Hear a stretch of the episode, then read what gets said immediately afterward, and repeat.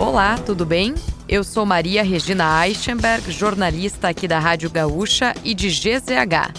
Não conseguiu acompanhar as principais notícias de hoje, sexta-feira, 29 de dezembro, ou das últimas horas?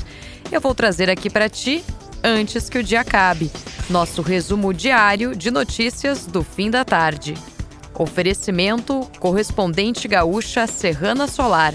A minha escolha certa. Nesta madrugada e no início da manhã, um temporal atingiu diversas localidades e causou estragos na região metropolitana e em municípios gaúchos.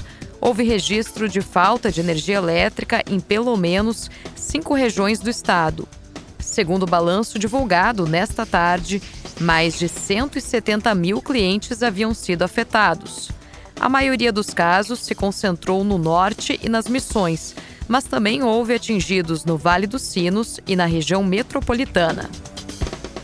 O presidente da Argentina, Javier Milei, recusou o convite para o país integrar o BRICS.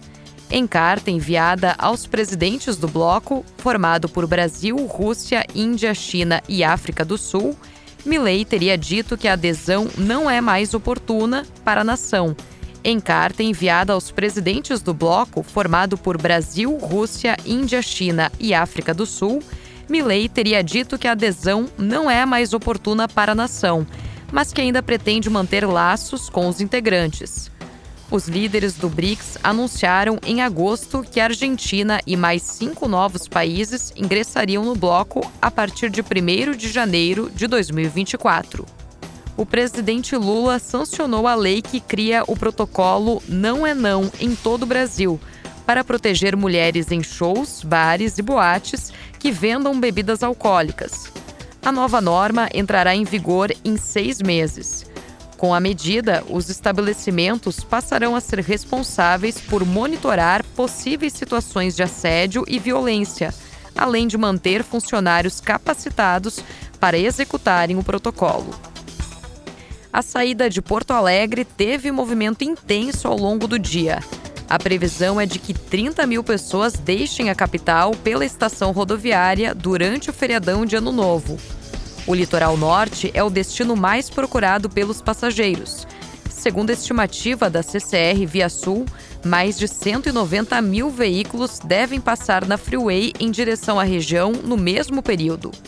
No sábado, o tráfego deve estar mais carregado entre as 9 horas da manhã e as 3 horas da tarde. A festa de Réveillon na Orla do Guaíba terá início às 7 horas da noite de 31 de dezembro e seguirá até às 3 horas da manhã do primeiro dia de 2024. O show de fogos terá 8 minutos com efeitos em 3D e desenhos multicoloridos. Entre as atrações musicais estarão as bandas Reação em Cadeia e da Guedes, além dos grupos nacionais Fundo de Quintal e De Propósito.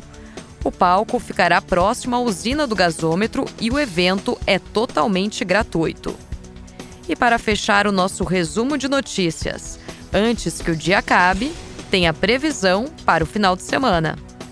O tempo volta a ficar estável em grande parte do Rio Grande do Sul neste sábado na região serrana, deve ter chuva rápida e isolada.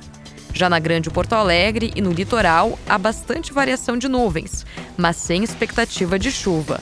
E no domingo, véspera de Ano Novo, o tempo segue firme e ensolarado ao longo do dia no estado. Se quiser saber mais sobre algum desses assuntos e muitos outros, além dos nossos colunistas, áudios e vídeos, é só acessar gzh.com.br ou o aplicativo de GZH.